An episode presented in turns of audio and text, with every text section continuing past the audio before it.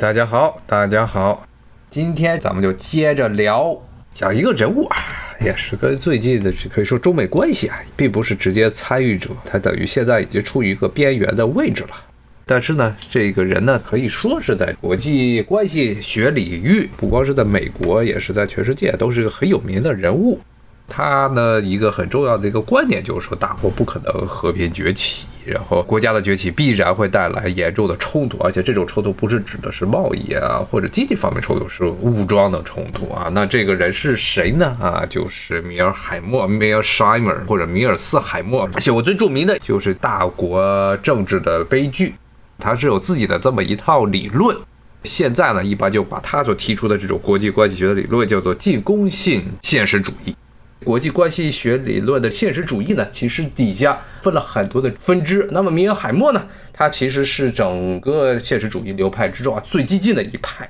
米尔海默是攻击性现实主义，那么还有个防御性现实主义。这防御性现实主义啊，对于安全困境这么一个两难境地呢，其实做了一个补充。这些学者就认为呢，安全困境实际上是有严重程度之分的啊，说并不是说出现了安全困境，最后就一致会导致。军备竞赛，然后武装冲突，然后两个国家一起完蛋，而是呢，安全困境有轻重缓急之分，所以呢，防御性现实主义的理论呢，就认为啊，扩充军备武器方面的类别，说防御类武器和进攻性武器的区别，也要分什么样的军备。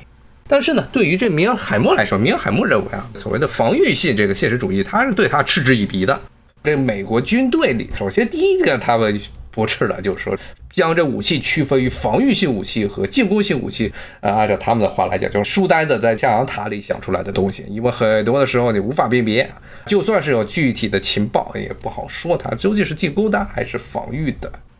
所以呢，米尔海默他作为一个以前也是当兵的这么一个人，他也是持这种观点啊，认为是无法，根本没有办法去确定。那么呢？而且呢，地理上的这些天堑啊，什么大海呀，对于米尔海默来说，这些也不是构成了那个防御性的一个重大的因素。特别是现在呢，由于洲际导弹已经遍布全世界了，大国的洲际导弹已经可以打到全世界各个角落啊，所以米尔海默认为这都是毫无意义的。那么当然了。米尔海默这个观点，在美国的这理论学界来说，算是一个极端，因为按照他的观点来说，美国就要不断的扩军，不断的进行军备竞赛，要压制所有的其他的，不光是老二、老三、老四，全部都要竞争啊。那么在对于美国来说，其实是一个巨大的负担。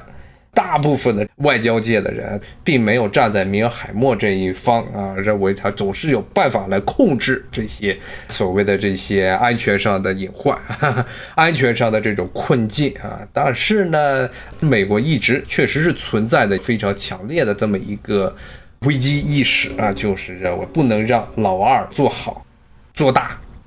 这一点是美国从这个冷战以来一直是持的一个一直以来的一个持久的观点，啊，首先是怼苏联，然后经济上苏联到八十年代已经开始走下坡路了，就是，然后呢想办法的遏制日本和德国的发展，直接导致了日本和德国最后德国是完全在军事上是废了，日本呢是美国给他下了一个坑，日本人自己跳进去了，也完蛋了。所以呢，我零零年代之前，其实整个美国，特别是美国的势力能够影响的范围之内啊，确实是没有任何人能对他进行直接的威胁。二零零零年那个时候，中国的 GDP 啊，甚至还没有到世界前三的水平。对于美国来说，当时可能很多的人甚至认为它就跟巴西是一个样。但是呢，后来明显的发现，中国和巴西完全是两个样。之前也跟大家讲过，巴西是什么样啊？巴西在一零年代之前，一直被这欧美人认为是比中国更有潜力啊，成为发达国家的一个国家。但是后来自己把自己给作死了，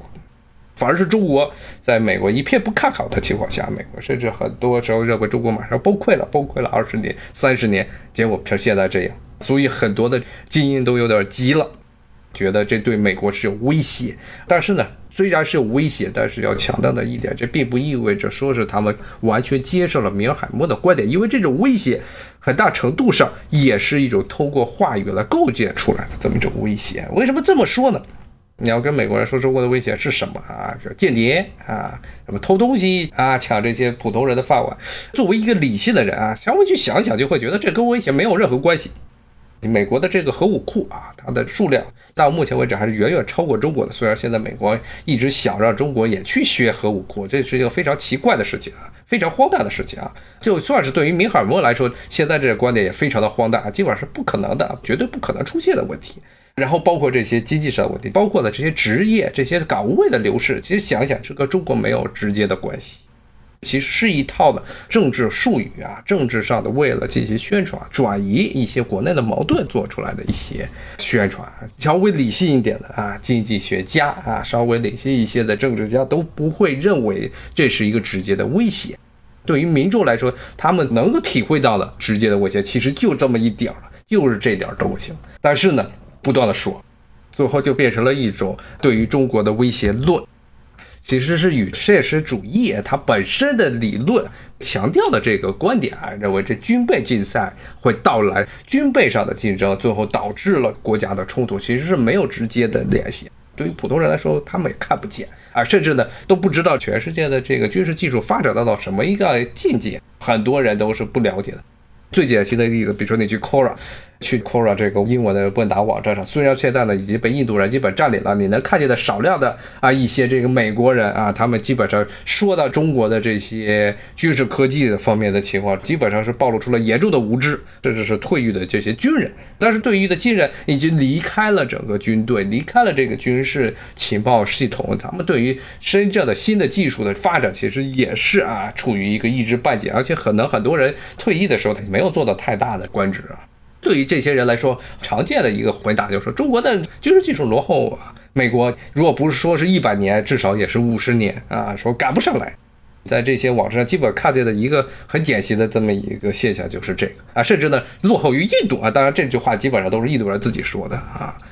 但实质的发展，如果是对军事科技啊有一定追踪的人，都是知道啊，与他们的想法是完全是不一样的啊。但是呢，对于普通人来说，他们理解就只到这一步了。所以呢，现在啊，美国在社会上出现的这种中国威胁论，与其说他们是跟着米尔海默的这个观点走，更不如说是一种其实政治上的宣传炒作，为了让社会啊产生这么一种恐中的这么一种情绪啊。就像是这个米尔海默他在前不久的接受中国这媒体采访中说的那样啊，其实他是认为现在的美国的很多的这些外交完全是没有理论。他最喜欢说的一个词，他骂别人啊，他基本上跟别人吵架最喜欢说的是一个词，说你的提出的结论没有逻辑啊，没有理论。他就老说现在的美国现在外交这一套完全没有任何理论，想到哪是哪，怎么样？为什么要？原因是什么？怎么样去做？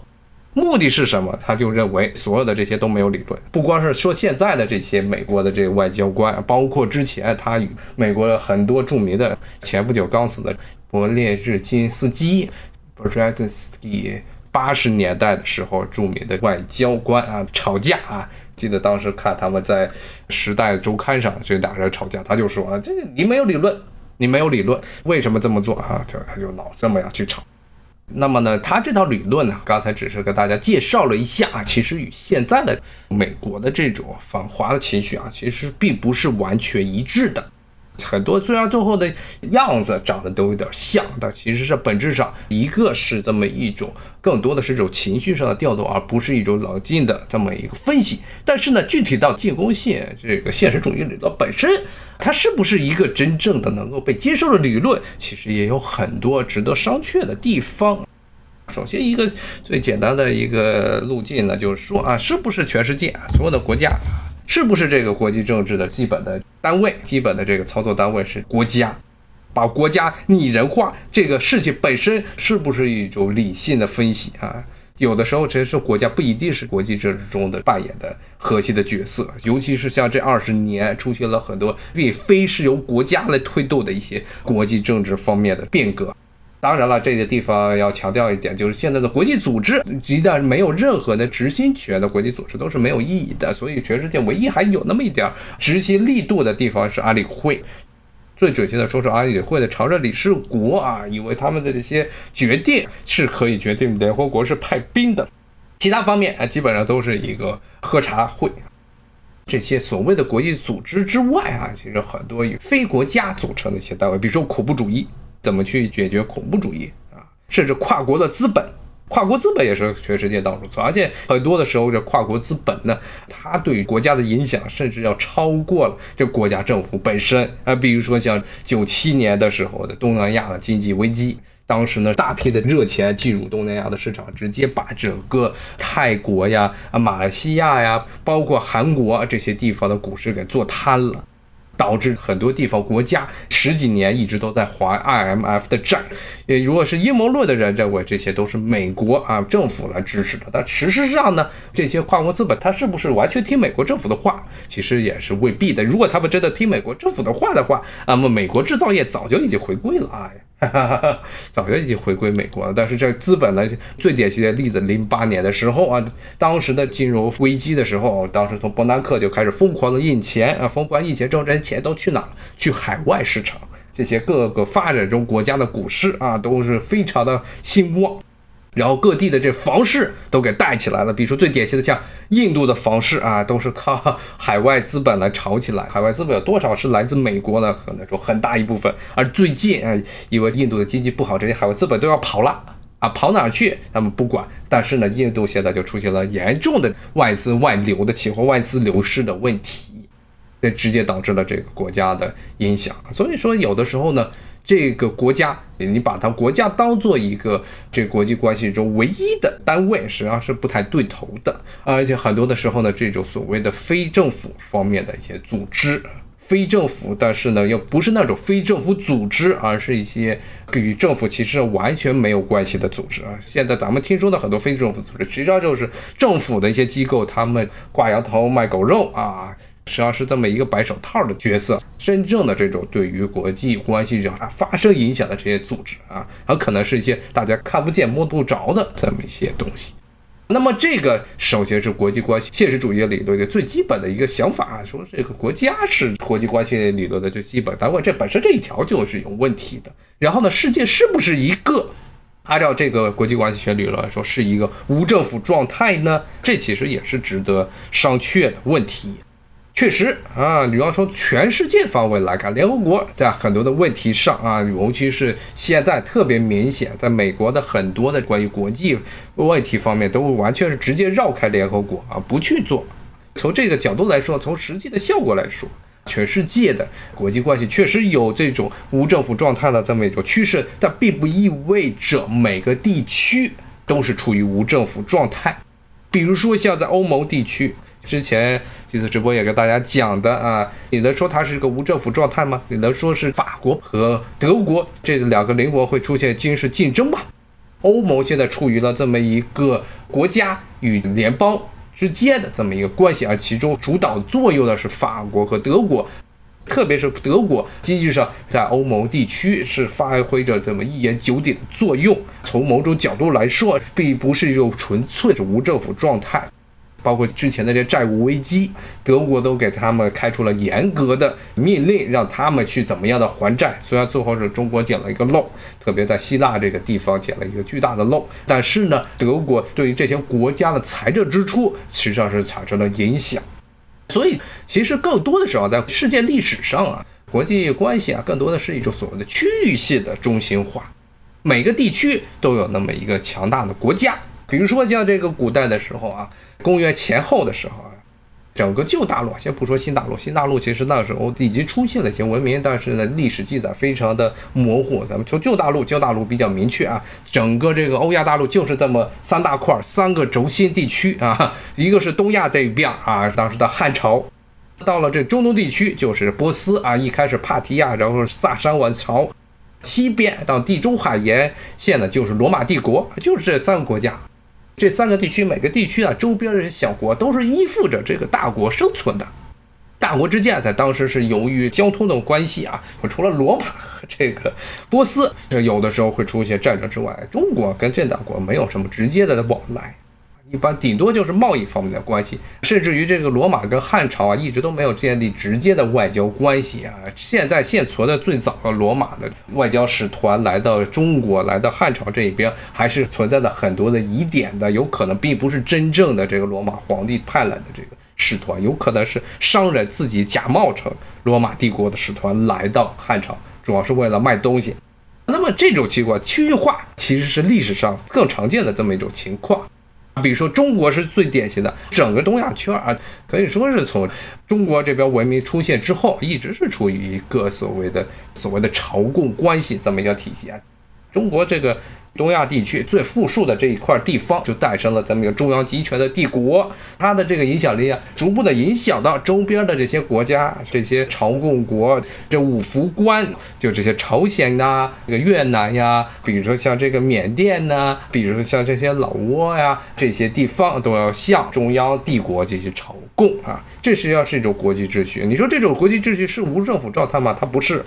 明清两代最典型了，反而是中国的朝贡国，一旦出现了外交上的纠纷，很多时候是找中国明朝或者清朝进行仲裁。这个中央帝国其实发挥了这么一个法官的作用。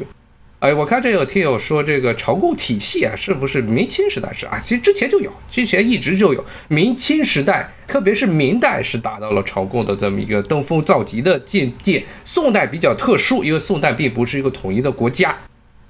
一直要跟大家强调，只要是南北朝的关系，那么之前的唐，包括汉，整个对外交方面的一个理念，其实是和后面的明和清更接近的。比如说最典型的一个所谓的朝贡，核心的内容并不是说来朝贡，而是通过向中央表示臣服的办法来实现中国与这些其他的国家进行朝贡生意。从汉代时候就开始了。汉代一个最典型的例子，克什米尔那一带有这么一个小国，几次呢曾经来汉出使朝贡。要是由于汉当时在西域这块还在和匈奴人争夺西域，就现在中国新疆这一块地区，所以呢，这个克什米尔这边的这个小国呢，曾经一度断了很长一段时间的使节。后来等着这汉朝呢，把这个西域整个搞定之后，他们才派使团又来的汉庭。当时汉庭就有一派就认为啊，直接就说了，说应该拒绝这个小国过来。为什么拒绝小国过来呢？因为啊，这个小国他们名义上是要来朝贡，其实目的就是要和我们这汉朝做生意。我们在这边和匈奴在打仗啊，他们就不过来了。他并不是真正的想臣服于汉朝。但是呢，后来汉朝还是允许他们继续派使节过来。这种所谓的这种使节朝贡的这种贸易啊，其实从汉代开始其实就已经出现了。但是呢，可以说是最完善的时期是明代，因为明代从一开始的时候，特别朱元璋的时代，朱元璋是一个非常好面子的人，非常非常非常好面子的人。他把元顺帝啊从大都给撵出来之后，第一件事情就是要派这使节到全世界各个地方啊。当时他认为的全世界天下的各个地方去说说，原来大元已经完了，我们这个明朝已经继承了大元的正统。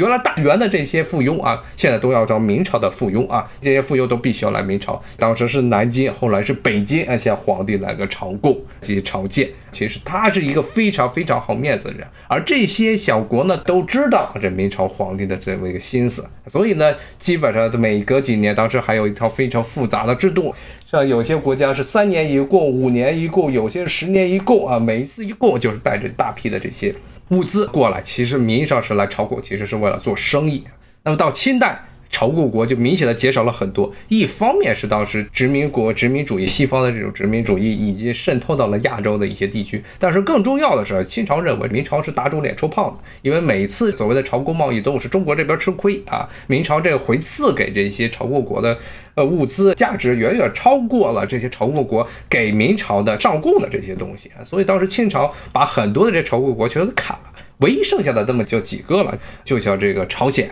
啊，像这个越南、泰国，包括当时的西域这一块儿。当时西域这一块儿的一开始早年有叶尔羌汗国，然后叶尔羌汗国完蛋了之后呢，是中亚。当然，俄国偶尔呢，他会打着这朝贡国的名义来的这清朝做生意是这么一个情况。这话题好像又讲歪了啊，但是从你这个角度来说啊，其实这种。每一个地区有这么一个核心国家啊，一个比较大的强国来控制、影响周边国家这么一种情况，实际上在历史上是一种常态。作为一国平等的这么一种竞争关系，从来是不存在的。本身是国家它的出现、它的存在就本身就是不平等的。你不能让一个几千万人的国家和一个几亿人的国家，他们在实力上或者是国际地位上是同样的。这是完全是不可能的事情，所以，而且呢，而且这种情况呢，也是会与人的这个天性所抵触的啊。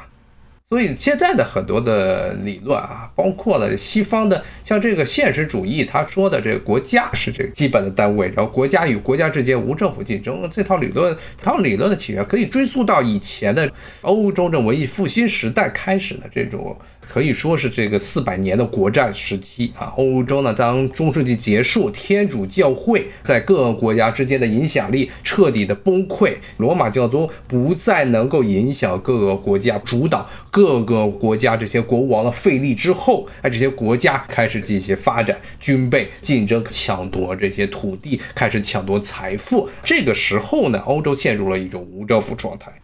登峰造极的时候是这个十七世纪德国三十年战争，导致了神圣罗马帝国名存实亡，所谓的现代意义上的国家主权的意识建立啊。但是呢，这只是局限于欧洲地区。后来欧洲人把这种主权的观念，把它扩张到了全世界的其他地方。当代来说，名义上都是按照这所谓的威斯特伐利亚体系。就当时这三十年战争之后，神圣罗马帝国被迫与参战的其他国家签订了这么一个可以说丧权辱国的这么一个条约。当时放弃了对其他的这些封建小国的主权上的影响。那么这种情况后来变成了一个所谓的全世界范围内的公理，但是这个公理其实它的出现的最根本的原因啊，是欧洲那边没有出现一个跨国家的这么一个管理组织，天主教会崩了之后，那大家一直没有想到怎么样协调国与国的关系，那怎么办？就打仗。虽然后来欧洲因为发现了新大陆，导致这些国家工业能力、军事能力远远超过了旧大陆的其他地方，中东地区、穆斯林世界还有东亚，但是呢，它最根本的一个问题就是整个欧洲地区的分裂性一直没有办法解决，这种国家与国家之间的无序的竞争，最后导致了后来一战和二战直接把欧洲这一块给打残了。那么与之相对呢，是美国。从十九世纪非常强调国家的统一性，包括当时南方从美国独立出来，它是有非常非常合法的理由，因为宪法中就规定了加盟的这些州可以自主的脱离联邦存在。当时林肯就是派军队把南方给镇压了，把南方的工业给摧毁了。最后的结果就是美国成功的维护了整个北美核心地区的统一，而欧洲一直没有任何一个国家能做到能把欧洲统一起来。后来欧洲人痛定思痛，才搞出来了这么一个欧盟的东西。欧盟的一个很大的目的啊，就是为了能和其他以及实现统一，并在区域内呢有一定影响力的国家能够竞争，才有了欧盟。因为这些欧盟中国家自己单打独斗都是不行的。所以呢，从这个角度来说呢。现实主义的一些前提是有一定的问题的，国家是不是这个基本单位？然后全世界是不是一个真正的无政府状态？比如说，现在在日本人对于中国的心态已经跟十几年、二十年前已经很不一样了。然后十几年前，那么日本人可能看不起中国，但是现在更多的是一种无奈。更多的是一种无奈，包括我看原来有对于这些日本黑社会的采访，说这个包括中国崛起，特别是一零年代的时候，说当时中国军事这么强大怎么办？他说我们要绑在美国这条船上来遏制中国国力的崛起，不光是军事上的崛起。但是呢，他们后来我看那篇报道又问这些日本黑社会老大说，如果遏制没成功怎么办啊？那他们就说了，他说那我就归顺屈服，这个才是日本历史上的一种常态啊。包括现在很多的外交方面的评论，美国这边什么外交杂志啊、外交事务杂志，老说是日本要主动的去遏制中国，但是日本自己知道啊，自己这个国力就在那儿了啊，他不可能够与中国在同一个起跑线上竞争，他与中国在国力上从来都不是一个平等的关系。所以呢，这个问题可能以后啊，随着现在的全球化开始处于一个波动时期啊，美国把很多的这些国际组织都退了。以后的全世界的情况，可能更多的又会变成了像之前历史上的那种常态啊。虽然全世界范围内没有所谓的国际政府，但是呢，每个地区都会变成一个强烈的区域化地区，包括了政治上面的影响，包括了区域内的经济上的一体化，包括现在美国在美洲地区其实干的就是这样，重搞了一个这个北美自贸区，然后强迫加拿大和这个墨西哥啊，在很多的利益方面啊。把很多之前的利益全部吐出来，让渡给美国，但是加拿大和墨西哥就只能照办。其实美国是在重新在自家后院的扎篱笆啊，来建立这么一个自己能控制得住，而且呢能够更深入影响周边国家的这么一个区域性的，或者你说是以美国为首的跨国家的这么一个政权啊。那么今天我们就先讲到这儿，谢谢大家，拜拜。